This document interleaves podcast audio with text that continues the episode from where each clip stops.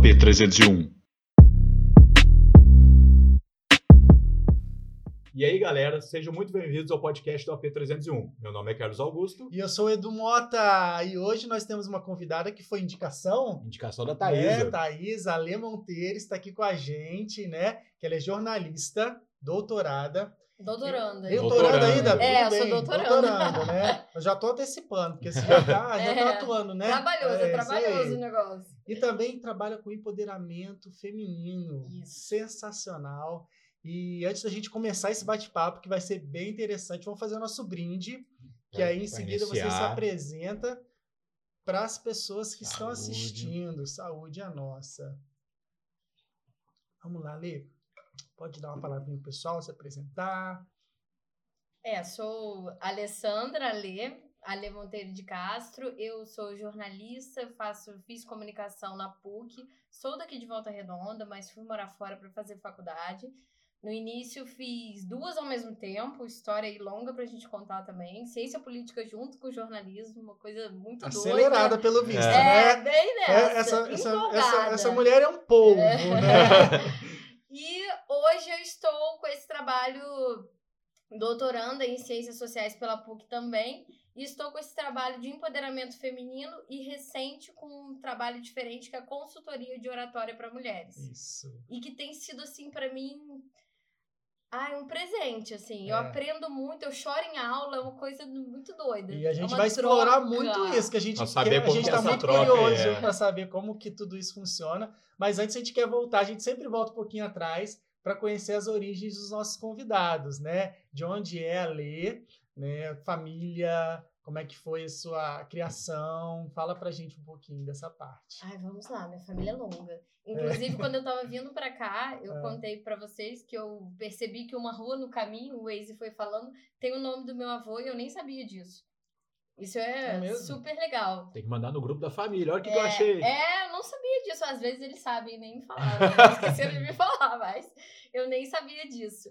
Eu sou daqui de Volta Redonda, eu fui criada até aqui no Belvedere mesmo, na rua principal, na casa da minha avó, um pouco, um tempo lá.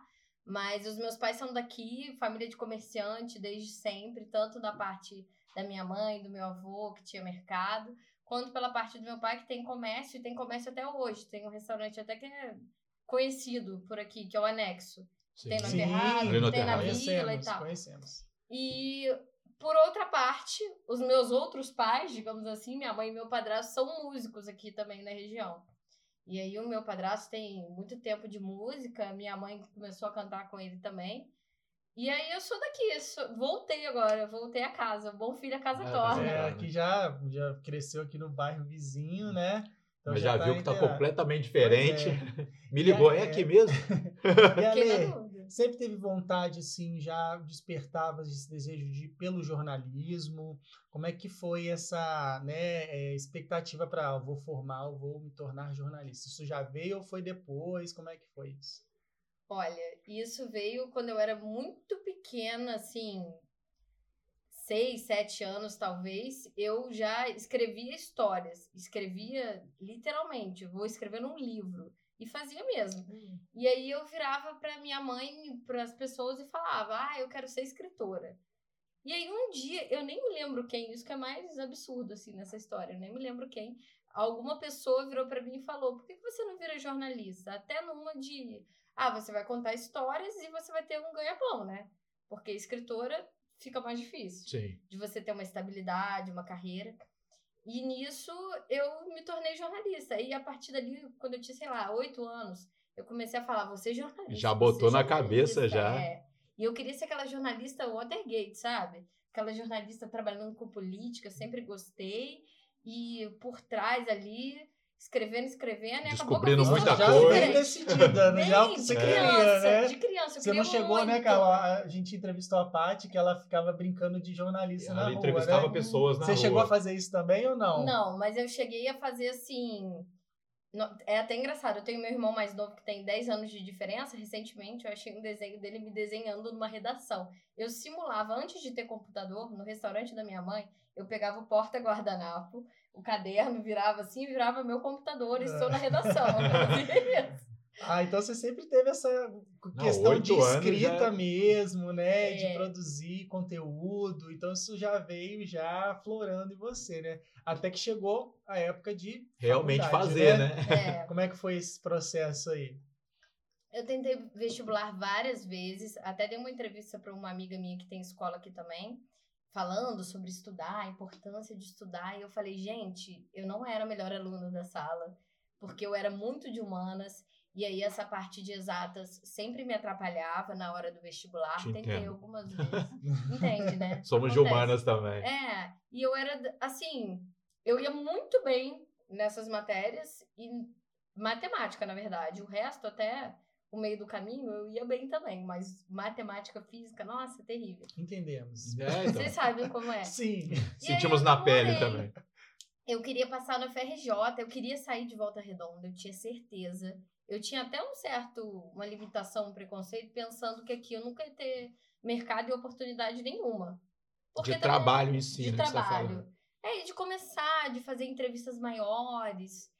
Também pensando no jornalismo, só jornalismo redação. Porque eu não conhecia tão bem uma assessoria de imprensa, comunicação, marketing, não sabia muito sobre isso. Eu queria só aquilo mesmo. E aí eu queria ir pro Rio. Nisso eu tentei vestibular algumas vezes e aí passei para PUC, eu tinha até quase a oportunidade ali de passar para UF também, mas eu comecei a ficar vidrada na PUC, assim, perguntar, gente, essa faculdade cara, o que, que eu vou fazer? Na época, meu irmão fazendo medicina aqui, mas as coisas, os pontos foram casando. Eu consegui ir numa boa colocação, consegui bolsa, por aí foi. E aí depois eu fiz duas faculdades ao mesmo tempo por um período. Qual foi a, a outra Qual foi a foi a faculdade do quê? outra faculdade? Eu fiz ciência política na Unirio, que eu nem sabia que existia. Um professor do Macedo, do ensino médio, comentou comigo que tinha essa faculdade. Comentou com os alunos que era legal, que era bom. E quando eu, eu não ia fazer, uma prima minha, que eu sou até madrinha de casamento dela, madrinha do filho dela, muito próxima, aquela prima e irmã, me falou: não, vai fazer matrícula, já passou? Vai lá fazer matrícula. Garante lá. É, vai tentar, vai ver como é que é, pelo menos. Eu falei, pô, vou fazer duas ao mesmo tempo na hora de estagiar. Não, vai lá. E aí eu fui.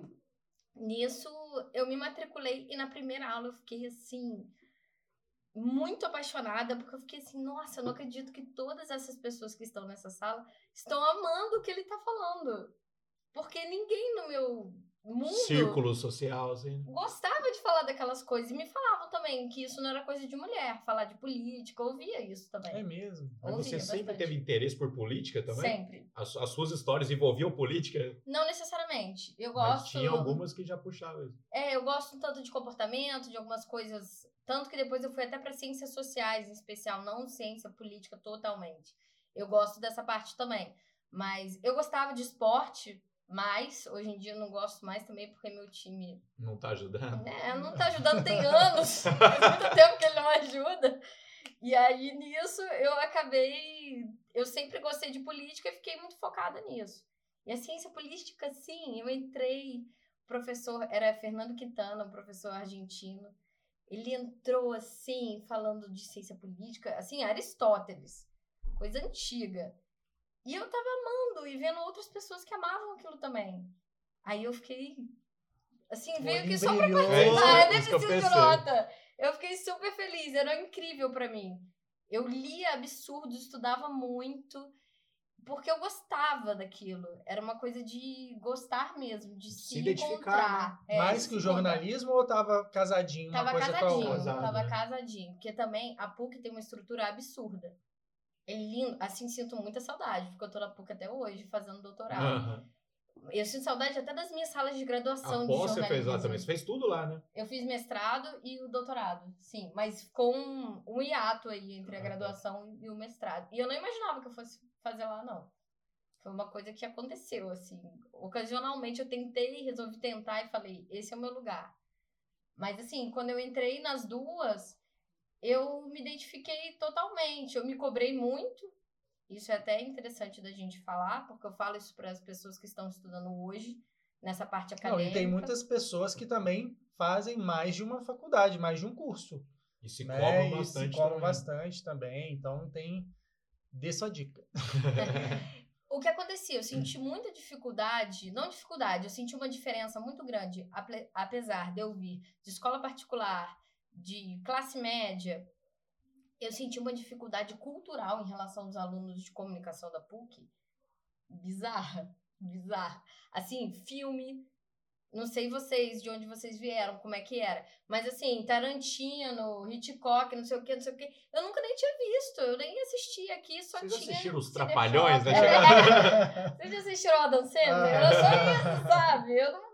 Algo mais assim, né? Popular, vamos dizer assim, É. que é, o É. que chega na região também um pouco. É. assim. Hoje em dia é mais Hoje fácil. tá Os clássicos, melhor. assim, né? Hoje em dia as pessoas, só quem gosta mesmo de eles de cinema capital aprofunda nessa também. questão dos clássicos, né? Que são E eram de assim, capital, que você tem, tinha muita oferta. Hoje É. em dia, você liga Hoje tem Netflix aí, alguns lugares, cinemas, que até passam ainda esses filmes clássicos, assim, pra quem é, né? Tem. Saudosista, né? E Tem gosta de bastante. assistir. E além disso, museu, tal lugar, Paris, não sei o quê. Depois eu fiz intercâmbio, melhorou bem. Foi bem pra, legal. Você foi pra Paris? Não, eu fui pra Inglaterra. Inglaterra. Ai, apaixonada. É. Saudades. Londres Caramba. mesmo? Não, fui pra Cambridge, cidade de Aham. menor, onde tem a faculdade. Nossa, vamos Sim. conversar sobre isso também. É, né? vamos. saber de tudo, né? Guia aí onde Mas tenho que ir. a é, antes de chegar lá, vamos por, por passo a passo, né? É, Aí você tem tava lá história. fazendo duas É. faculdades. Tá, tá na faculdade fazendo duas. É, Fazendo duas. Até que eu comecei e eu me cobrava muito. A dica que eu ia falar, que eu nem sei se eu falei exatamente. Não, não falo. porque a gente conversa de outras coisas. Uhum. É, hoje até principalmente, eu aprendi isso bem depois, agora no doutorado, inclusive. É bem recente essa dica. É, eu falei isso, inclusive, numa live curtinha pra PUC também, pra uma coisa institucional lá da PUC, e o outro convidado ficou assim. Assim, desesperado, Ah. começou a rir, sabe? Teve uma reação super Porque eu não sei se isso é muito pedagógico. Pro pessoal da pós que está estudando, se especializando, não se cobre muito e não tente ler tudo. É horrível Ah. falar isso, mas é verdade, porque dá do- doença na gente. É, chega um momento que não entra mais nada. Porque é cabeça. muito material. Ansiedade, é muito material. Eu li assim, na Unirio, eu li um livro do Aristóteles de uma semana para outra, do Aristóteles, difícil de ler. Quantas páginas? Ah, 200 e pouco, Nossa. 300. Tinha uns menores, mas tem menores que são piores que os grandes. Isso Não, e é o conteúdo assim que se você passar batido, você não interpreta da forma que talvez Eu, tenha eu que li ser. um, acho que é do né? Sócrates, que era fininho, mas realmente é difícil. Não, não é um livro que você pega e já vai. É difícil fazer isso que você fez. De uma semana pra outra É, já- mas era obrigada. Ler Esse e interpretar, né? Isso que É. eu- aí que tá o negócio. Só ler vai, né? Tinha um monte de gente que tentava mais ou menos assim. Tinha Só uma lia, aluna- mas não interpretava nada. Então, Leitura dinâmica. É, tinha uma aluna que, até conhecida minha, eu nem sei se ela lembra disso, muito engraçado. O professor, esse professor argentino, ele olhava assim no olho da pessoa e via aquela pessoa que não leu. Ele tinha um, sexto um sentido. radar, né? É, assim, uma coisa absurda. Hum. Aí ele olhava e falava assim: Você leu? Aí a pessoa, eu tentei. Como assim? Aí ela falava: Li a primeira página, não entendi. Fui, pro- fui seguindo também, não entendi. Tentei mais, não deu. Eu pensei, gente, se você não entendeu o início, por que, que você seguiu? continuou, é, exatamente. Sem entender. Achou que no final ia ter assim, explicação. É, é isso, olha, tá ali. A explicação do capítulo 1 tá no último capítulo. Mas, assim, realmente eram leituras bem diferentes. Apesar disso, essa nem foi a minha dificuldade. Eu consegui ir levando. Eu morei na casa de uma tia inicialmente, que não tinha exatamente um espaço específico para mim. Eu dividia quarto com ela. E fomos assim. Ela abriu as portas da casa dela para mim. E eu fui lá, não tinha espaço tão. tão... Dava para estudar, mas assim, tinha umas outras coisas da casa, eu ficava bastante na biblioteca da PUC, bastante para ler isso tudo. E assim, pelo menos o curso de comunicação, ele era mais fácil da parte teórica, que lá é bem prático, os trabalhos eram muito exigidos. Agora, de resto, quando eu olhava a leitura do, da- do outro, eu falava, gente, ridículo, assim, muito mais Comparando, fácil. né? É, é quantidade de leitura, principalmente. Mas foi bom, assim, é, principalmente esse início. Por exemplo, eu tinha uma aula que era como se fosse filosofia. Era até com a filha do Chico Buarque. Era meio assim a PUC, sabe? Aham. E essa aula me complementava em outras matérias da Unirio. Me ajudava, uma casava com a outra. Como tudo era de uma área semelhante, foi foi difícil? Foi, mas assim, casava. Uhum. Aí chegou um período que eu tive que começar a puxar menos matérias, até que eu tive que trancar. Porque eu comecei a estagiar na E aí, Band. seguiu Aí, com o te- jornalismo Tempo até não o temos, fim. né? É, é. estágio outra vida, né? Na redação. E de, jorna... é, de jornalismo já, né? É, inicialmente eu trabalhei na TV. E não era muito o que eu pensava inicialmente, mas assim, eu me apaixonei pela linguagem da TV até hoje. Dinamismo, assim. É, é totalmente diferente. Eu gosto muito do audiovisual e eu não achei que eu fosse gostar. É que você sempre, pelo que você falou, você se via muito por Escrevendo trás, na né? redação. é. né? Dando liga pra, pra quem tá na frente, né? É, mas eu tinha uma vergonha de me mostrar, de aparecer, esse medo do ridículo. É algo que eu tento quebrar hoje nas minhas alunas de oratória. Eu sempre retomo a vida, né? Mas assim, eu fui pra produção de TV, era muito intenso na Band no Rio. Uhum. Eu fazia tudo, eu fazia até a produção do Brasil Urgente, aquele programa É do mesmo? Atena, Aham. só que do Rio. É, Pesado, né, É, é o porque famoso acontece muita bomba. coisa. O É, que, que tá É. acontecendo hoje? Corre não, atrás, vamos cada lá hora um- uma notícia, É. né? E às vezes as notícias mais terríveis, às vezes. Era né? bem terrível. Assim, já entrevistei quando o repórter não podia ir, vai o produtor. Já entrevistei um pai que o filho era policial no lugar do Rio que a maioria que mora são policiais. E aí o filho tinha acabado de ser baleado na porta da casa, assim. Sei lá, isso passou 10 minutos, eu tava ali pra entrevistar. Passou nem uma hora, eu tava ali pra entrevistar essa pessoa. E tem que manter a, a pose, vamos dizer assim, né? Você conversando. começa a habituar. É, acaba É ficando. É, Sim. só que você acaba ficando, Ah, é. né? Entrando naquele esquema e você acaba, não é que ficando frio, né? Mas você Ué, se acaba você achando se emocionar lá cada matéria, você não você é, para de Então fazer. faz né? Você precisa ter sangue frio para algumas coisas, né? Então não tem jeito. É, eu lembro que ele olhou pra mim e me pediu desculpa. Falei, ai, minha filha, eu não vou conseguir Falar. responder, não vou conseguir participar. E pediu desculpa, assim, quase que eu falei. Errado tá isso tudo aqui. É, a é Pelo amor de Deus, né? a culpa é minha e de todo É, mundo, tá pois tudo é. A errado. gente tinha que estar aqui, não. Até o dia que eu saí, assim. Eu tive uma chefe, eu até achei uma pauta esses dias, numas coisas que eu tava organizando, que ela ensinava de verdade, assim, a Dani. Ela mostrava tudo. Eu acho, nem sei se ela tá na Record, ela fez depois aquele programa da Xuxa, fez um monte de coisa. E, assim, foi muito intenso, aprendi muito, fui pra rua rapidinho. Eu tinha um amigo também que hoje tá na Globo News como repórter, que ele me pôs muito pra frente também. Assim, você descobriu uma coisa exclusiva que ninguém tem, Record não tem. Vira e fala, eu vou. Se não tiver quem, o repórter, vira e fala, eu vou. Se joga, tenta. Eu ficava, ah, não, ninguém vai querer. E a partir dali eu consegui coisas ali. Foi, foi bom nesse sentido. Aí você ia, por exemplo, dessas ocasiões que você precisou ir, né?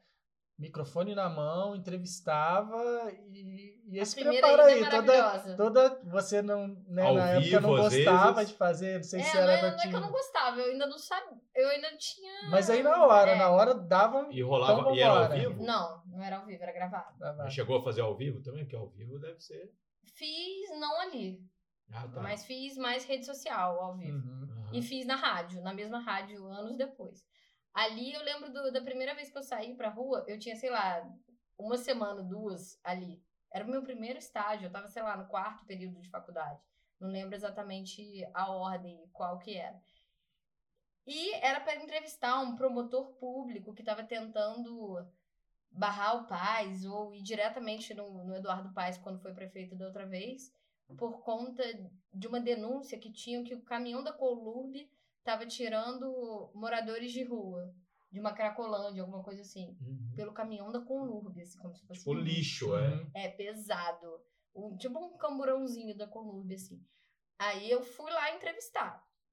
Ela virou pra mim e falou assim: Olha, a produtora, que não era essa minha chefe, uma outra, virou pra mim e falou assim: Oi, meu amor, então você vai pra rua. E eu assim, nossa, gente, que pra rua. Oi? Você vai. Sabe aquela matéria que você tava escrevendo sobre o promotor? Eu pensei, pô, assim, não sei até onde a gente pode xingar. Eu pensei. Pode falar o que você quiser. Pode, eu pensei, porra, é minha primeira vez na rua. É eu isso. tenho que. Não tinha ninguém mais Ai. fácil. O povo fala. Se bem que o povo fala também é difícil. Mas não sei, não tinha nada mais simples. esse pra promotor tem muito Um campeonato né, de embasamento, bairro. às É. vezes. Você vai argumentar com ele, ele vai contra-argumentar com você. Vai tá, não, não vai estar O bom querendo é dar você já estava entrevista. escrevendo, você estava por dentro do assunto, né? É, e, e, E era contra assunto paz, pesado, né? né? Vai vir o, o povo da prefeitura atrás de mim. O que, que vai acontecer? Vai dar tudo errado. Mas assim, pensei, vamos. Tá bom, se ela disse que eu vou, eu vou. E aí ela virou pra mim e falou assim: chamou primeiro, a minha chefe chamou a pessoa que coordenava o esporte e virou pra ele e falou assim: e era muito, não era tão formal como a TV parece. Ela, assim, implorando, brincando de amizade, falando: ai, por favor, libera um cinegrafista pra mim, que não tem, pra uma matéria muito importante. E aí a outra produtora virou pra mim e falou assim: olha, você vai com um cinegrafista que é super grosso, tá? Nossa, que legal. Assim hein? que ele não vai te ajudar em Não, nada. então meio tá que isso. assim, tudo, tudo favorecendo. É, e toda, e toda assim, ô meu amor, você vai com um cinegrafista super grosso, tá? Ah, E eu assim, tá. Quando eu comecei a conversar com o cinegrafista, aquele que vai dirigindo, eu falei que eu era daqui, ele cobriu vários jogos aqui no campo do Voltaço e tudo mais. A gente começou a trocar ideia e eu descobri que assim, ele é grosso com vocês, comigo ele foi super às vezes é você ter um jogo Vocês de que não sabem como- pra É, vocês lidar que não sabem lidar com É, ele. não sabe lidar. Às vezes tinha um preconceito, eu sou repórter, eu não converso. Às vezes tem isso É, também. tem né? disso. E, e ele viu que eu não sabia nada, assim, que eu tinha. Não que eu não sabia nada, que eu sabia, mas que eu tava, Tava aprendendo, bem né? no início. E ele foi. Ele me explicou o lugar de ficar, como que era. E quando eu cheguei, o promotor tinha, assim, 30 anos. Eu achei que era um homem mais velho. Promotor, você pensa algo assim, né? Uhum. Uma pessoa de cabelo branco. Chegou promotora super jovem, com uma cara de que sabe tudo bem, cara de que, sei lá, estudou na USP, uma pessoa assim, de autoridade. E eu pensando, tá, vamos lá. e aí eu fiz, eu fiz o que eu tinha que fazer. E o cinegrafista me ajudou muito, muito mesmo. Deu A super história, certo. é, a história foi totalmente diferente do esperado. Que bom, tá vendo? E foi, E, é. é, você topou o desafio e foi embora. É, não, vambora, não né? teve medo, sabia dos riscos e vamos que vamos. A minha mãe tem, falava muito assim, né? Tá com medo, vai com medo mesmo. Aham. É bem isso. Às vezes dá medo de começar, tem É, que com seguir. certeza. Se a gente não avançar, né? E Ficar sempre a com gente medo vai e ficar ir, né? sempre naquela zona nossa de conforto e não vai evoluir, né? É, tem que então, tentar. E aí, depois disso, desse estágio, você foi pra onde? Depois. Nossa, tenho até que lembrar que eu fui em vários lugares. assim. Teve um tempo que eu estagiei dentro da TV PUC, aí eu fiz vídeo também, matéria. Só que chegou um momento na TV PUC que eu saí de um lugar profissional, empresa, que eu trabalhava milhões de horas por dia, que assim, não tinha hora pra terminar. A produtora, então, é o pior. Corre atrás, se vira, tem que conseguir. Porque né? tem que ter pauta pro dia seguinte. Se cai uma pauta, você tem que fazer outra. Você não pode sair dali sem o. sem tá tudo preenchido. A grade preenchida. É, né? você tem que ver isso. A vida era totalmente voltada para aquilo ali, totalmente voltada para aquilo ali. A gente até percebia as relações amorosas das pessoas eram todas ali dentro, que nem podia. A regra Mas era o tempo que tinha, né? Ou as pessoas ficavam com alguém que já estava há muito tempo, ou ia tentando reciclar um relacionamento antigo. Porque ninguém aguentava ficar com aquelas ficar... pessoas Ah, ali. Entendi. E aí, dali eu fui pra TV PUC, só que chegava na TV PUC, por exemplo, numa reunião de pauta, eu tinha 200 pautas e as pessoas tinham duas cada uma. Porque eu sugeria um milhão de coisas. É, então foi o que você falou, né? Pra frente, já de dar ideia, sei lá o quê. É, e assim, eu já tinha vivido uma, uma redação, uma TV de verdade. E aí eu cheguei ali, que era bem profissional também, era bom, era bem feito. Os cinegrafistas já tinham raiva de mim, porque não tinha mais quem ir comigo.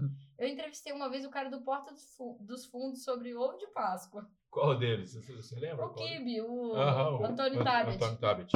Na Gávea ali. Sobre Ah. o ovo de Páscoa?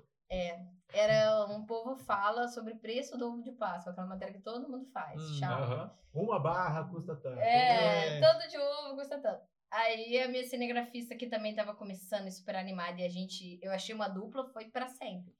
Eu virei pra ela, Nicole, ela falou: "O cara dos do Porta dos Fundos, corre!" A gente correndo assim na Gávea, indo atrás dele, e não tinha nada a ver. Aí ele falou: "Cara, não tem nada pra falar, eu tô de dieta, não tô Aí ele falou assim: "Emagreci tantos Ah, quilos, chupa porchá." Aí eu falei: "Como eu vou pôr isso na TV da Faculdade Católica?" Eles colocaram. Ah, é? Colocaram. Acho que, né, pra atrair. É, e né, uma pessoa famosa, né? É, Dá uma, dá uma, dá uma repercussãozinha, assim, é. né? Legal. E aí, como que surgiu essa questão do intercâmbio, né? Porque É, foi, foi deve ter sido uma experiência bem legal. Conta pra gente como é que foi, algum, alguma história interessante. E por que Inglaterra, É, tudo isso. né? Eu acho que o intercâmbio foi até antes da Band, É. inclusive. Foi antes. Porque eu entrei em contato com o Rodolfo Schneider, mandei e-mail pra ele, antes do intercâmbio avisando que eu ia. Aí ele falou assim: quando você voltar, você me manda outro. Porque ele foi fazer uma palestra. Aí catei o e-mail dele, né? Eu era desesperada. É. Sempre fui. Não, mas tá certo, é o- oportunista, tá É ali, aí. apareceu É. oportunidade de e-mail, deixa eu adotar aqui. Olha o cara na que porta dos fundos. Olha lá, vamos lá, vamos É, atrás. eu tinha uma ideia de que eu tinha que correr atrás de tudo, que eu tinha que tentar tudo, que é bem do início, eu acho até gostosa. Do jornalista que corre atrás de É, tudo. só que eu acho também que às vezes a faculdade exageram nisso pra gente, ou a gente interpreta diferente. Por exemplo, me falavam que eu tinha que ler todos os jornais, assim, todos os jornais que eu tô falando, Globo, Extra, Folha. Folha, todos, todos os dias. Impossível, eu me senti horrível por não fazer. Assim, nunca vou conseguir nada na minha vida porque eu não leio todos os jornais. Imagina, nunca Eu- seria É. assim, gente. Eu lembro uma vez que na- eu fiz faculdade de publicidade. Esse negócio que você falou. A cada seis meses a gente tinha que visitar. Aí a, a- a faculdade falava, vocês têm que visitar tal, uma agência, tem que visitar tal coisa. Aí tinha um amigo meu que ele trabalhava na Embraer, então ele tinha bastante contato. Aí assim, a gente vai visitar a Publicis Salles Norton, uma agência gigantesca. O que, que ele fazia? Ele entrava em contato pela empresa e a gente ia... Eram cinco, seis pessoas e depois a faculdade ia 40. Eram seis andares de agência, a gente conheceu os seis andares. Quando foi à faculdade, 40 pessoas colocaram no auditório E a Fizeram- mesma e coisa. ficaram é. falando. Aí uma das mulheres que, que a gente conheceu, que apresentou tudo pra gente, quem foi à faculdade só conheceu o audi- o auditório da, da agência. E ela fez isso, ó, vocês querem tal, qual área? Aí a galera, tipo, Criação, criação. todo mundo é criação. A maioria aqui não vai conseguir. Desse É- jeito. é você, Verdade, mídia, gente. Mas é ruim tem falar chance. isso. Não, cara, é horrível, você tá na faculdade, cara. Pois é, Então, e você você- tem aquela Então, você fica nisso. ânsia, né, de conhecer Uhum. tudo. Ou né? a faculdade puxa muito pro lado, ou não, que você falou que a faculdade puxava muito para correr atrás, para sei lá o quê. Você entra na publicidade achando, pô, Leão de Canes já tem um garantido lá na estante de casa, eu vou criar tudo comercial. Não, e todo mundo quer criação. Nossa. Todo mundo quer criação. Eu lembro que nós fomos na DM9 na época e o primeiro lugar que nós fomos foi na sala onde tinha os troféus, né? Então a gente viu aquilo lá, ó, já tava lá, e aí isso mexe muito com a cabeça da gente que tá ainda na faculdade, né? Já então fica aquela Brasil, ânsia, né? Nossa, quero Ah, ser. me vejo aqui, né? Já W eu Brasil, você lembra como ficava o é, troféu, né? Tudo jogado. Não que seja impossível, mas a- aí quando a gente acaba a faculdade e vai pro mercado, a gente Você vê, vê que é diferente. que a realidade é outra, né? Não, Não- que é impossível, mas... eu não vou chegar a dar uma ideia e todo mundo falou, é isso, É. vamos fazer. Mas a É, gente tem que ter isso, né? De ter ci- consciência de que as coisas né, nem sempre são tão fáceis assim como a gente pensa. Né? Além disso, comunicação como um todo, quando eu entro, quando eu entrei na PUC, era separado. Mas você entrava pra tudo. Depois que você escolhia. Pra eu tinha já aula era de separado cinema. É, eu tinha aula de cinema, tinha aula com publicidade. Teve uma aula de publicidade que eu quase resolvi fazer publicidade no meio do caminho. Sempre tem uma coisa assim. Uhum. Cinema nunca me deu vontade. E ali eu fui me deparando com diferentes situações, mas assim, além disso de que vai ser mais difícil, você também percebe depois que muita gente que fica não é necessariamente os mais talentosos e incríveis Sim. e melhores alunos, muito menos. Sim. São pessoas que também têm contatos, que conhecem alguém ali. Sim. Depois, quando você descobre os pormenores, você vê que. Não, tinha um da cara É. da faculdade que era sensacional. doce, Ele simplesmente é. abandonou a Porra. faculdade e foi pro sul. Hoje ele tá bem, mas a faculdade nós, não sei se ele fez outra lá. Ele não terminou. Ele falou que quer saber, tô indo pro sul. E foi. É, eu também tinha alguns alunos que eu olhava e falava, nossa, essa pessoa vai ser a melhor do universo. E a pessoa nem tá mais nada. Aconteceu alguma coisa, é que É, que saiu. parou. E gente que você olha e fala, nossa, jura? O que, que você tá fazendo aqui? É, né? assim, nossa, que pessoa perdida, nem sei se ela gosta, a pessoa tá decolando. E você fica, como assim? Mas é É, legal ter isso. disso. Tem sempre essa mistura mesmo É, na faculdade. certeza. E aí a ler English, né? Foi lá para as terras da rainha. Eu, É. eu comecei a achar que se eu não fizesse intercâmbio, eu não ia ser ninguém na fila do pão, porque. Ah. E, inclusive, quando eu fui trabalhar na TV, na Band, tinha uma diferença muito grande, até de estagiário, da TV e da rádio, de classe social de oportunidades. Assim, de verdade, eu sentia isso. Depois eu conversei com amigos que concordaram. Pensaram, nossa, eu nunca pensei nisso, mas é verdade. E ali, quando eu entrei nesse estágio, eu vi que todo mundo tinha feito intercâmbio. Então eu até falei, pô, que bom Como que essa menina se cobra, meu é. Deus. Mas eu comecei ali, eu queria, Sua mãe mas eu falou, tinha um você sonho. não é todo mundo. Eu tinha um sonho de fazer também. E aí meu pai queria que eu fosse para os Estados Unidos, ele já achava que eu era meio da esquerda, meio odeio Estados Unidos. Eu falei, cara, não é que eu odeio Estados Unidos, é que eu quero ir pra Inglaterra. É até diferente parece, isso. É, até parece que eu sou, que eu queria ir para um lugar tão da esquerda assim, é a mesma coisa quase. E aí ele achava estranho, falava, não, lá as pessoas são tão frias. Eu pensei, ah, americano é um doce todo mundo. Eu vou chegar lá, vai ver latino, vai falar, uh, vem ser meu Welcome. amigo. É, até parece. E ali eu fui, escolhi host family, morar com uma família, porque quis viver essa experiência. E tive muita sorte. A família que eu morei era pai, mãe, duas meninas novinhas e um cachorro maravilhoso. Legal a família que aceita receber, assim, também, que também é uma Ah. incógnita, você não sabe quem vem, né? É, e ao mesmo tempo pro intercambista pra- também. exatamente. É, são os dois. Eu já vi várias pessoas com histórias horríveis dos dois sim, lados. sim. E eles também tiveram uma experiência negativa com a menina anterior, porque ela veio, acho que da Coreia, e ela não falava nada, nada, quase nada. Porque o pessoal lá pra, pra Ásia tem Uhum. muita dificuldade, porque é muito diferente da língua deles. Muito, Não, muito. eu- Igual a gente tem de estudar a Uhum. língua deles. Uma vez eu entrei num carro que tinha uma amiga minha chinesa conversando com a mãe dela. Pô, tem um cara em inglês, tem um cara em espanhol. Você, você pega uma palavrinha ou chinês, você não tem noção de uma palavra. É, Se elas falarem de minha totalmente viagem inteira, não sei, eu nunca não saberei. sabe se tá falando Não sei, nunca saberei. Pois é. Mas é exatamente isso. Tem essa dificuldade. Tem, é muito diferente. Eu tinha uma amiga japonesa, mas ela era uma das únicas que tava lá, sei lá, dois anos, e ela era do meu livro, que tava lá dois meses. E o sotaque também é diferente, né? É, ela não, ela, ela parecia que morava lá a vida inteira. Caraca. Mas ela era uma exceção. E ela era super moderninha, super. Até porque o, o inglês da Inglaterra é mais certinho, né? Porque os Estados Unidos é, É. mais jogado. Nossa, uma vez eu virei pra minha mãe e falei butter, tipo manteiga. Aham. Ela. Butter. Aí eu falei, tá bom. Porque sua mãe fala também. É, não, a mãe de lá. Ah, mãe A de lá. host mother, é, ah, não tá, expliquei entendi. direito. Uma É. vez eu conversando com umas inglesas, a gente brincando. Aí a menina falou assim, how do you? Aí a gente, what? Aí uma falava mais ou menos espanhol, falou, quantos anos? A gente, how old are you? Tipo, a gente ensinando as inglesas, tá ligado? Uhum. Não tinha sentido, mas é, é diferente o É sotaque. muito diferente. Eu achei que ia ser tranquilo. Mas assim, inicialmente eu cheguei, já teve uma nevasca, já perdi bagagem, Nossa. tudo aconteceu. Nunca tinha viajado pra fora. E fui sozinha, fui que fui. O voo tava atrasado de Amsterdã pra, pra Londres. Ah, teve eu escala nem ainda. percebi, tudo sempre tem, porque É longe, bem né? longe, é. E é muito mais caro o voo sem escala, muito mais. Dá quase dois do outro. Ah. E aí, nisso, eu fui e tava atrasada, eu nem liguei, porque assim, eu não tinha experiência viajando. Muita emoção também, né? Na Aí eu fiz viagem, amizade né? com todo mundo no caminho, não tem história de todo mundo. E aeroporto... É coisa de jornalista, né? eu Já Várias pautas, porque isso vai virar livro. Tirava né? o Vou caderninho do bolso, assim. É, vou É. anotar aqui.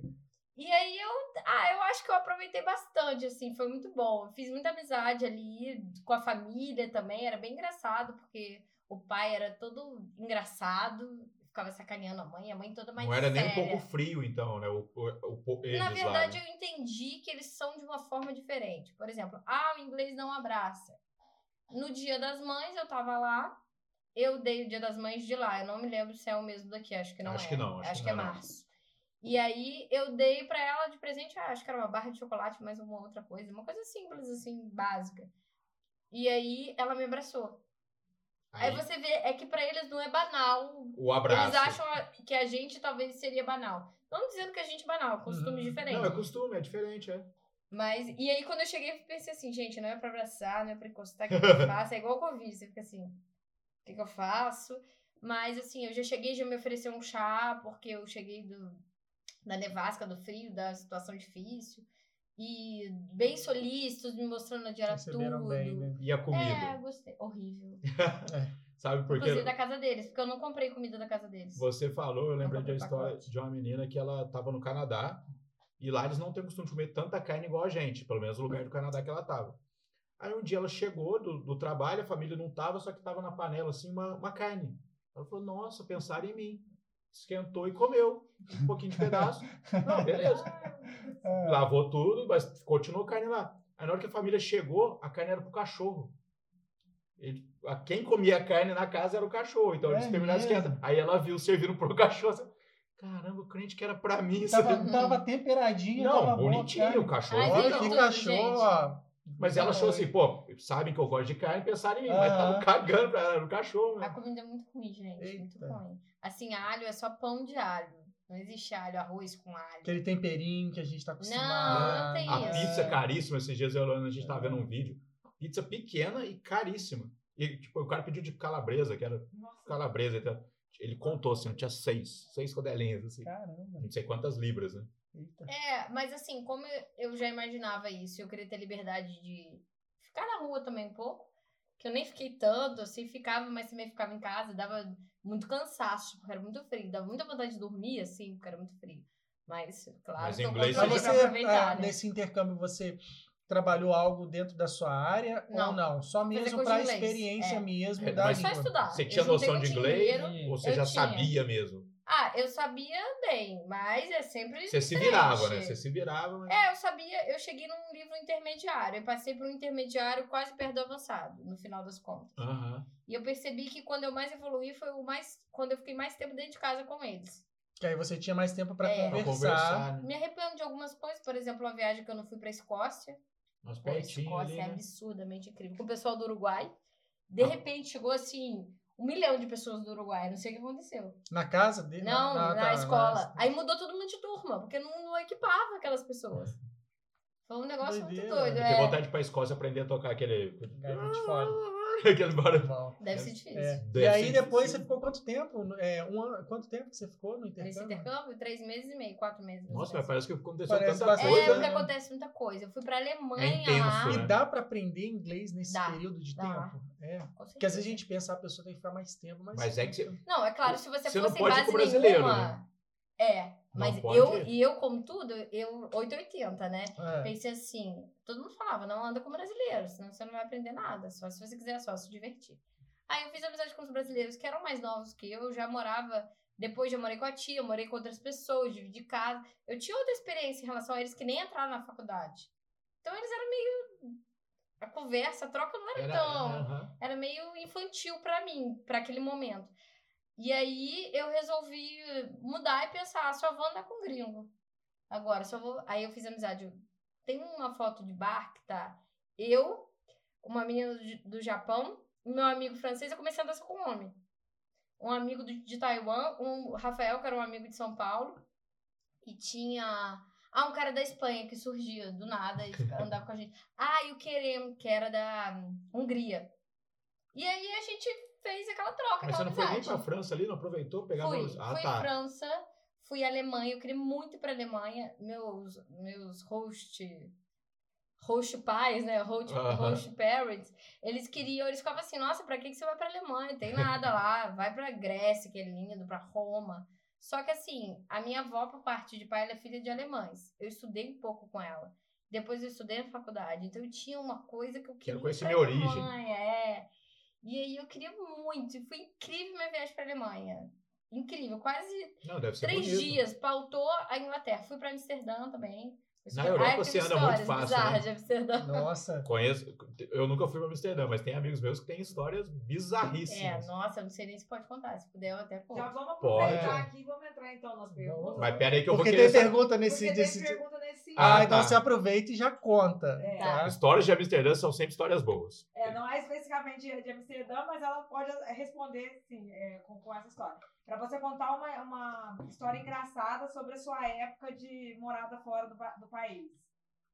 Ah, vou contar de Amsterdã. Conta a história que a gente quer saber. Olha, o que aconteceu. Primeiro, assim, gente. Coffee se você não tem experiência. É, isso aí. se você não tem experiência com a coisa, vai com quem tem. Fica dica. Pra saber explicar. É, e, e Amsterdã é totalmente diferente do que tem aqui. Eu já tinha experimentado a maconha, vamos falar das palavras, uma vez aqui em Volta Redonda com amigos meus de infância da escola, mas eu era velha, já já estava na faculdade formando, foi a primeira vez, assim, nada a ver. E fui pra casa da minha mãe. Deixa eu perguntar pra casa da minha mãe. Mãe, faz janta aí. Foi bem assim, eu não senti nada. Porque também eu fiquei tanto, será que eu vou sentir? Eu não senti nada. Você não nenhuma. tava relaxada pra curtir a... Eu tava assim, o que, que vai vir?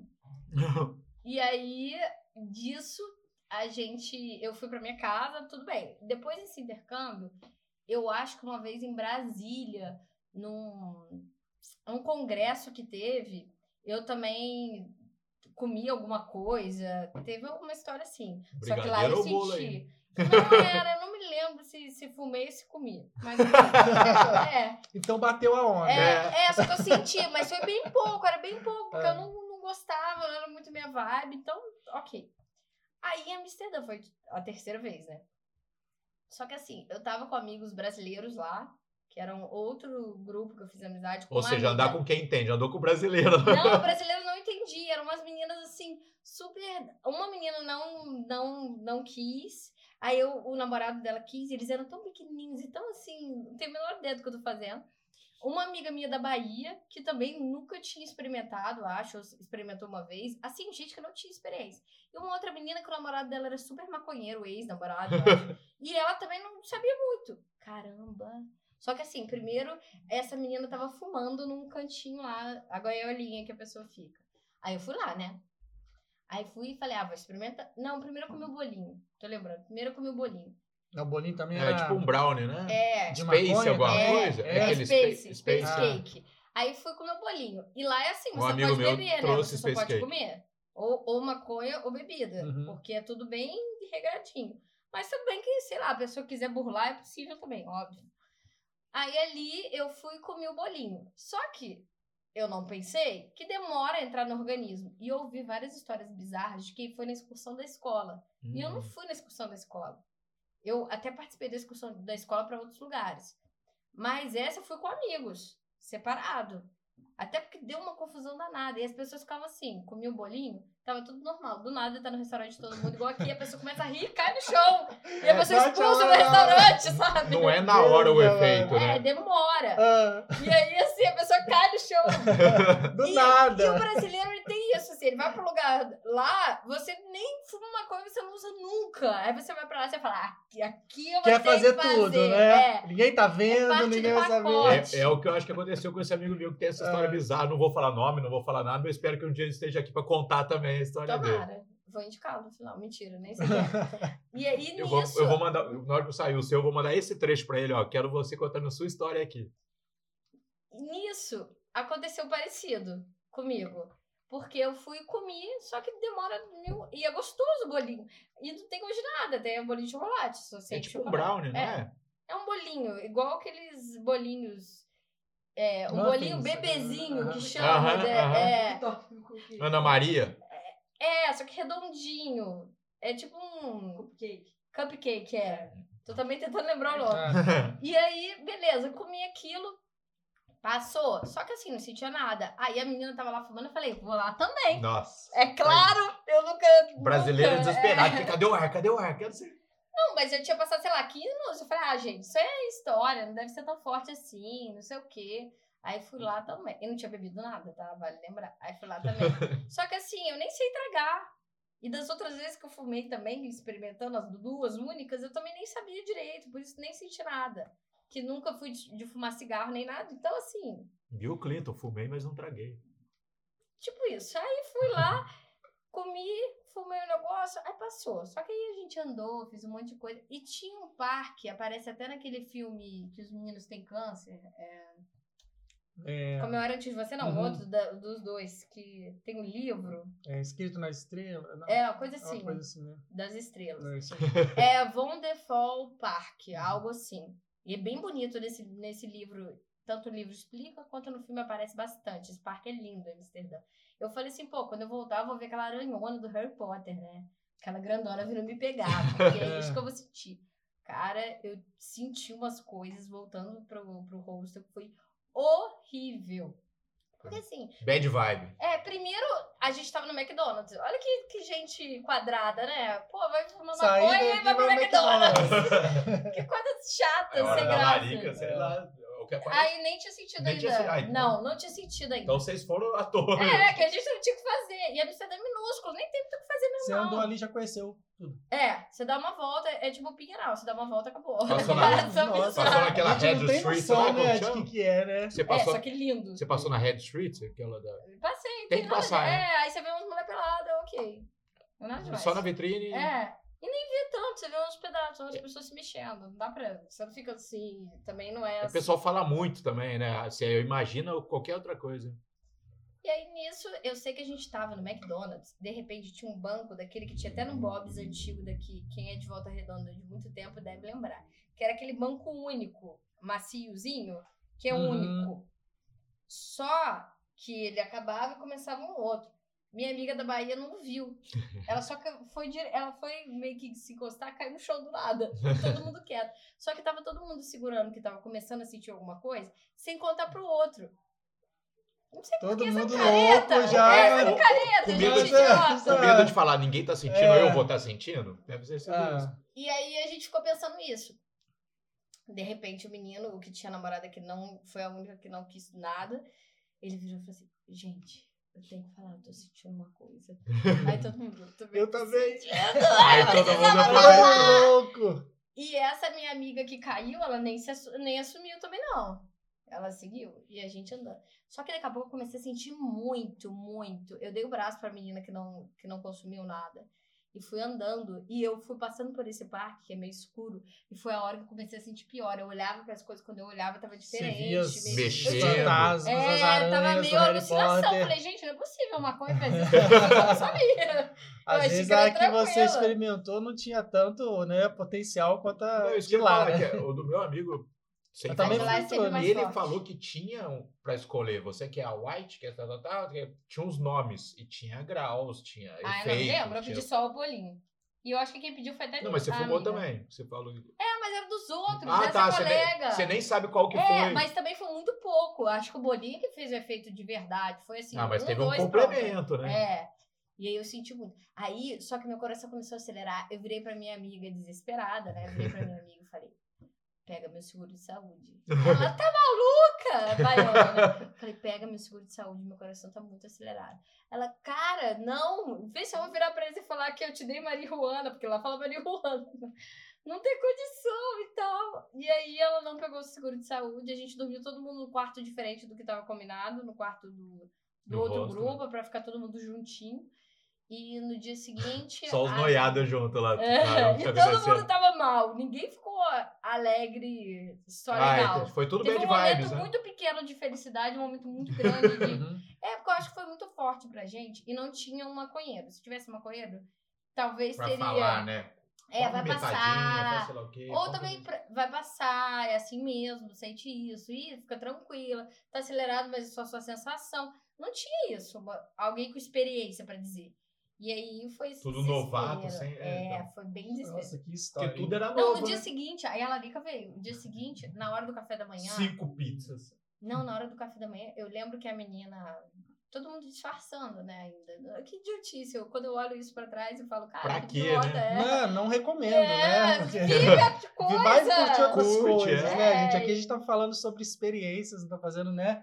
Ah, Ah, é. apologia Não, nada, com né? Mas mesmo são vivências, né? É, nem, nem gosto. e por aí vai. Mas assim, nessa experiência, eu sei que depois, no dia seguinte, a menina que não experimentou nada, ela pegou pão, pão de forma, que era um pouco maior lá.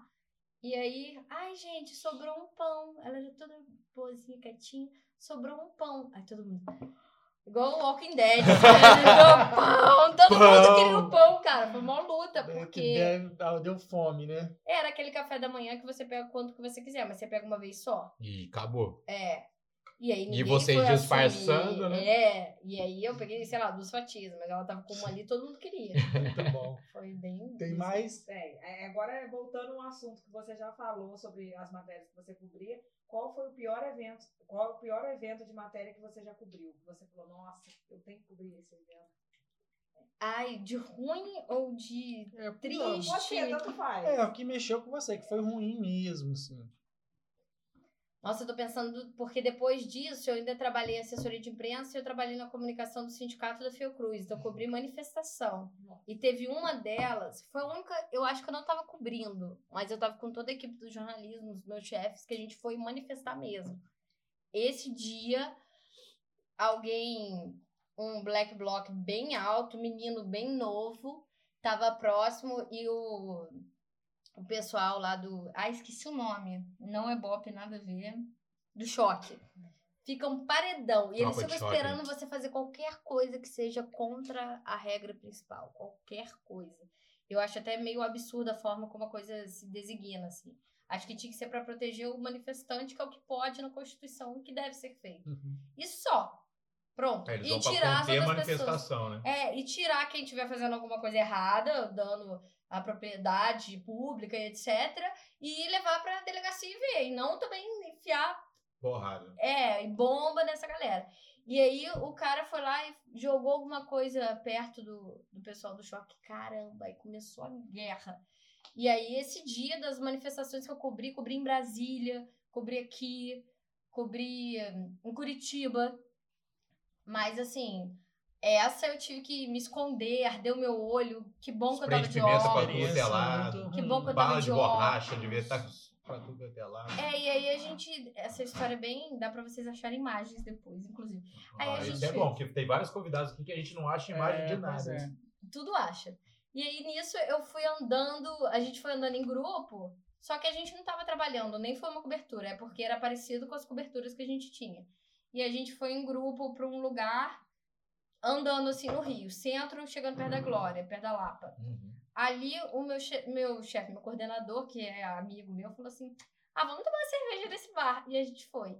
E o meu outro chefe assim: "Gente, não vamos ficar aqui, perigoso, vamos pra lá mais longe". E todo mundo: "Ah, não, tá tranquilo". Já e aqui tá tranquilo, tá longe. Caramba, queimaram três ônibus ali na frente. Caramba. E fechou o bar e a gente lá dentro. E eu tava assim, achando que eu tava no Titanic, sabe? Afundando. Ajudando as pessoas no banheiro, porque tava com o olho ardendo, porque a gente já sabia E não pode fazer. jogar água e as pessoas querem jogar água. É, e a gente já sabia mais ou menos o que fazer, já tinha vinagre na bolsa, era tudo já articulado. E aí, nisso, e bebendo. Porque eu tava tão tensa e tão nervosa de estar no lugar preso, que eu fiquei assim, gente, meu copo cheio. Eu fui bebendo e ajudando as pessoas. Eu não tava trabalhando exatamente. Ela é demais, né? É, agora aqui tem uma pedir uma dica para você falar, para pessoa falar em público, porque aqui a gente tem bastante seguidores que criaram Instagram de casa igual o nosso. Muito bom. E aí É que a maioria dos seguidores é, Olha, pessoal já de- vou chamar pra me seguir, porque eu dou várias É, dicas. mas É. é isso que eu ia falar, porque acho que é importante A até gente a gente colocar na entrar já no seu trabalho, É, né, atual, falar um pouquinho. Só que só antes da gente entrar, você fala muito sobre empoderamento feminino. Nessa sua trajetória, né? Como é que era isso na sua vida, né? Como é que isso que, que ficou bem né? aflorado em você? Você passou por alguma situação, ouviu ou presenciou alguma coisa que isso foi ficando muito forte em você, essa questão do empoderamento? Porque a gente tem todo o histórico, né? Do mundo é machista, né? As mulheres tiveram que batalhar muito para hoje estarem com vez e voz, né? Então fala um pouquinho pra gente como é que isso tudo mexeu até você chegar aonde você tá atuando hoje. Eu vou primeiro só dar a dica do Instagram, porque Tá. lá tem algumas dicas. Uma dica só em relação à pergunta, vou ser bem breve, depois a gente retoma, é que a pergunta de fora, a dica para falar em público tem muito a ver consigo mesma, isso do empoderamento. Também respirar e pausar, isso que causa muitos erros, e aquele né, é, Aham. tá, enfim, cada um Ah, tem um tem é. aquele- eu tenho muito do São né. Paulo é an. O né é Eu tenho comigo. Eu, alunos- eu tinha uma professora que tinha muito. Ah, Vários professores têm, inclusive. Chefes, gente grande, você olha e faz. E aí, a partir daí, se você respirar e pausar, melhora consideravelmente. Porque isso aí é quando você não pausa, você acaba caindo nisso. É uma dica até pra gente aqui, né? Com certeza. É uma dica que funciona bastante. Eu tenho alguns vídeos até falando em específico disso e de outros problemas específicos, algumas pílulas de conteúdo, no Instagram. É arroba Monteiro de Tá, Castro. tá na descrição aqui do vídeo. Ah, então tá bom. E ali, e também se a pessoa tiver interesse de perguntar alguma coisa, pode me perguntar lá também. Tem link, tem tudo. Ela Tem interage bastante, site. tá? Ela cria, ela Tem tem site live, agora, ela é. tem site, ela interage, ela cria É. posts bombásticos, bacanas. Eu vou colocar o site também na descrição. Aí. É, põe sim. Instagram. É, a- é Ale Monteiro de Castro, o site. E aí, o empoderamento feminino, essa ideia, já me perguntaram onde chegou o feminino na sua vida? Uma pessoa numa live que eu entrevistava. Tipo assim, eu nasci. Não, eu fiquei assim, ó. Eu fiquei parada o tempo assim. E agora? Pô, cara. Primeiro me perguntaram uma candidata Ah, a vereadora de, de São Paulo até, São Paulo capital, que eu tava entrevistando, virou pra mim, eu perguntando mulheres na política, que foi também um pouco da minha pesquisa, é agora a minha pesquisa Você de pesquisa doutorado, bastante. é. e tem a ver com a minha pesquisa de mestrado. Ela perguntou, por que, que você não entra na política? Eu fiquei assim, assim, nunca tinha pensado nisso, sabe? E aí expliquei e- e tal. Mas em relação ao feminino, sempre esteve, óbvio, na minha vida, em tudo que eu faço. Tem que estar, né? Não tem outra opção.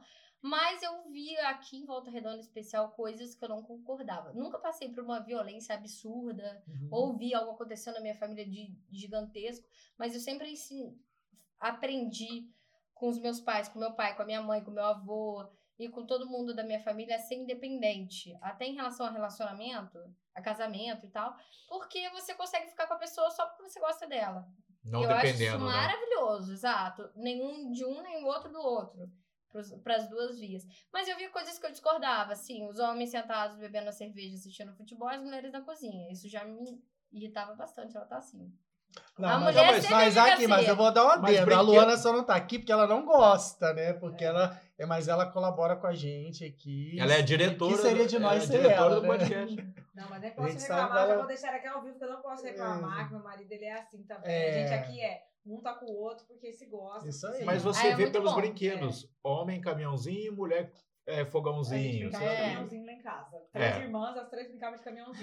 E eu sempre fui tão do contra que eu ficava assim, vamos supor, todas as meninas tinham mochila da Minnie e eu queria do Mickey. Só pra ser diferente, entendeu?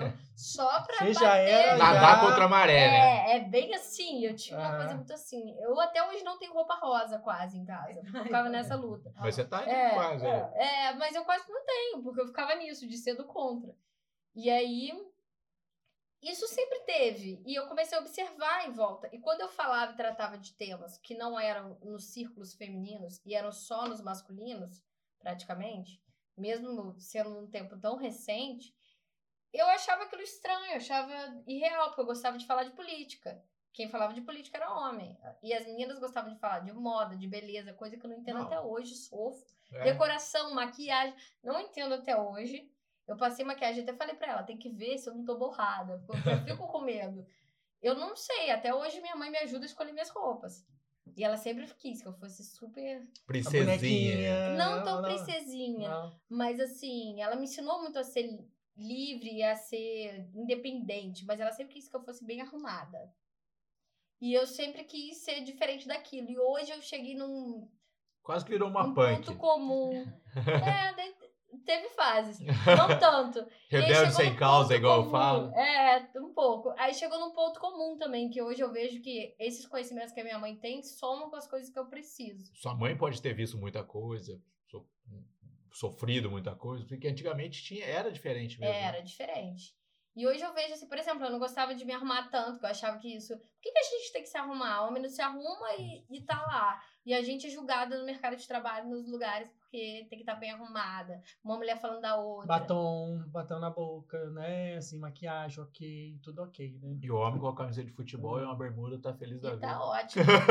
e aí, assim, hoje eu olho com outros olhos. Por exemplo, hoje eu gosto de me arrumar para certas coisas porque eu acho que aquela, aquela situação é importante para mim. Uma reunião, por exemplo, uma consultoria. Eu vou, passo maquiagem, tudo mais, até porque tá com câmera, tem luz. É seu cartão de flash. visitas também, É. né? A sua imagem. E eu penso assim, eu, eu quero estar lá e eu quero que a pessoa veja credibilidade em mim, eu vou me arrumar. Mas eu também ensino para as minhas alunas que você tem reunião, eu já ensino tudo, roteiro na consultoria. Roteiro, o que ela tem que fazer, como ela tem que ficar de postura, e falo, se arruma da sua forma, que você é, você não faz um erro, tranquilo. Você não é obrigada a fazer. Prende, por exemplo, prende um cabelo para não cair no rosto e só, para não atrapalhar a sua fala. Se arruma do melhor possível dentro do que você se sente bem. Até costumo falar, quando eu faço live, eu passo perfume. Ninguém vai sentir. Mas eu me Mas sinto mais tá poderosa. se é. bem, né? E ali eu acho que é muito dentro disso, do não tem o pa- não ir somente no padrão, você escolher o que é melhor pra você, o que é mais confortável pra você. E aí virou pesquisa pra sempre. Pra sempre. E Na o- pesquisa, a sim. sociedade tem discutido muito isso, né? Sim. Então, Sim, tá muito atual. assim. muito. Mas ainda assim, a gente, por exemplo, eu recebi uma notícia ontem que eu morei em Niterói um pouco antes de vir pra cá. A minha sogra me mandou mensagem que uma notícia do G1 que uma mulher foi, uma menina de 22 anos foi esfaqueada dentro Eu do fiquei shopping. sabendo. E por um colega enfermeiro da, do grupo de enfermagem, técnico de enfermagem do curso. E aí eu falo, gente, a gente tem que falar sobre feminicídio. Até coloquei no meu Instagram lá, temos que falar sobre feminicídio? Duas pessoas colocaram não.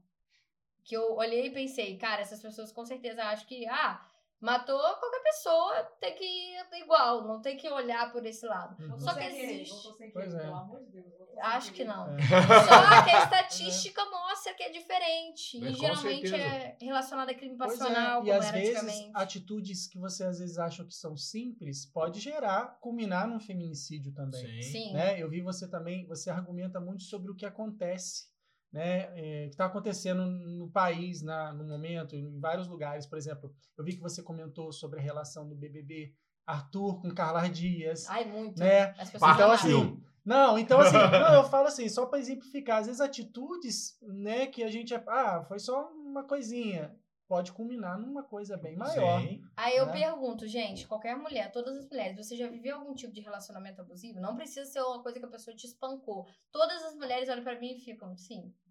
Eu já, Pois e todo é. mundo já. O meu nem foi super grave, mas foi. Levemente foi, mas foi. E, por exemplo, você já foi assediada na rua? Não tô falando que te estupraram. Tô falando um assédio de alguém te cantar, uma pessoa que você não conhece, que você nunca viu na vida, você tá andando na rua. Exatamente, por aí vai. Cara, Já aconteceu com você? Todas as mulheres falam que Sim. sim, gente. E não acontece vice-versa. Então há muita diferença. Salários menores. Existe diferença. Aí pensa, ah, Jornal Nacional, vamos falar do jornalismo. Ah, William Bonner, tanto. Quem tá lá do outro lado, a, a segunda, Segunda independente de quem âncora ali. esteja, ganha menos, mas ele é editor-chefe. Já teve uma, uma editora-chefe mulher? Nunca. Então, assim, não deixa de ser, tá disfarçando uma realidade Uhum. que tá acontecendo. E não só lá. E isso te causou desconforto e é por isso que hoje você trabalha o empoderamento, né? Justamente para que elas não se omitam e possam também a- é, ter força para se valorizarem e estar à frente disso aí, né? É, buscar o seu espaço, assim. Muitas mulheres que me procuram, principalmente para consultoria de oratória, eu fiz um treinamento de oratória de um ano e meio. E me mudou muito. E aí, esse serviço, esse produto surgiu, e eu vejo que muitas têm uma insegurança até de o que, que as pessoas vão pensar de mim, o olhar do outro atrapalha muito.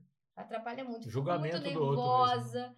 E é uma coisa que não necessariamente os homens vivem. Por exemplo, sou muito interrompida. Eu tenho uma aula que metade da aula é um treinamento de interrupção. Ela fala e eu interrompo o tempo todo. E ela aprende como. Tem um vídeo do Porto dos Retomar. Fundos que é desse jeito, né? A mulher vai falar. aí- É, Mas acho que eu vi. não, é não, entrevista de emprego, uma coisa Não, assim. e é sobre a mulher, ela tá dando uma palestra sobre ser interrompida. E o cara fica toda hora cortando ela, exatamente isso. Eu acho que eu vi. Eu sim. queria falar, o cara. E isso acontece muito, muito mesmo. Eu comecei a ter ideia da consultoria quando eu vi uma amiga, advogada, super qualificada, viciada por trabalho, inclusive quis ir para São Paulo porque ela achava que o carioca trabalhava pouco, ela queria trabalhar muito mais.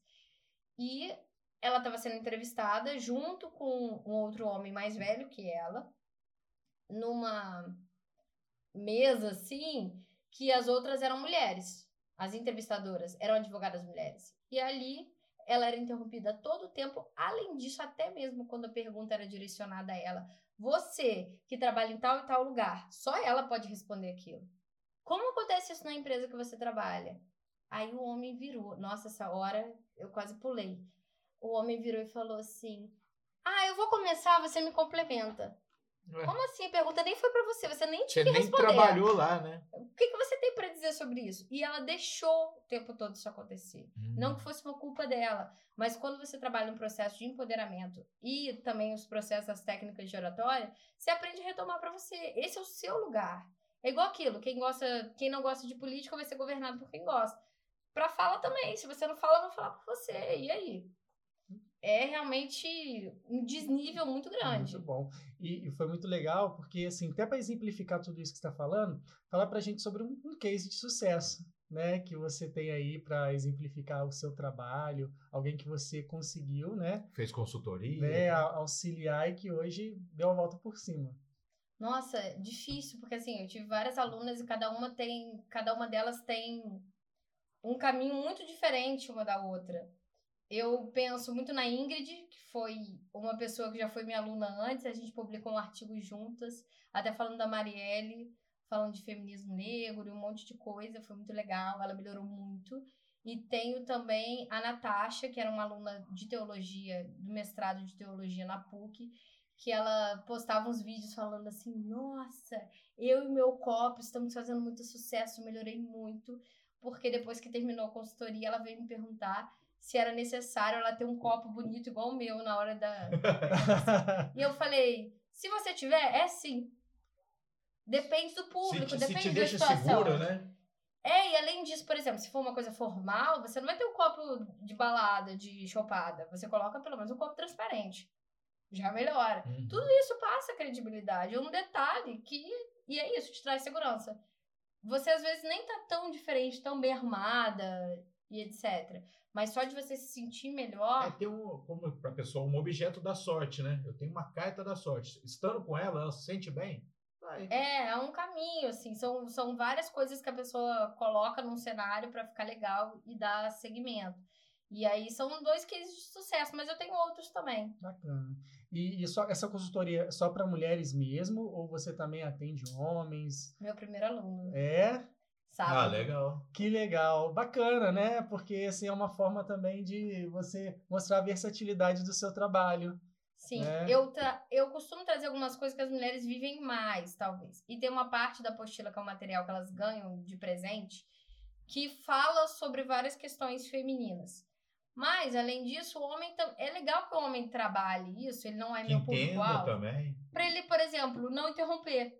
Ou caso ele seja interrompido, até por outro homem ou por uma mulher, que pode acontecer, tem uma estatística, mas isso acontece em várias situações.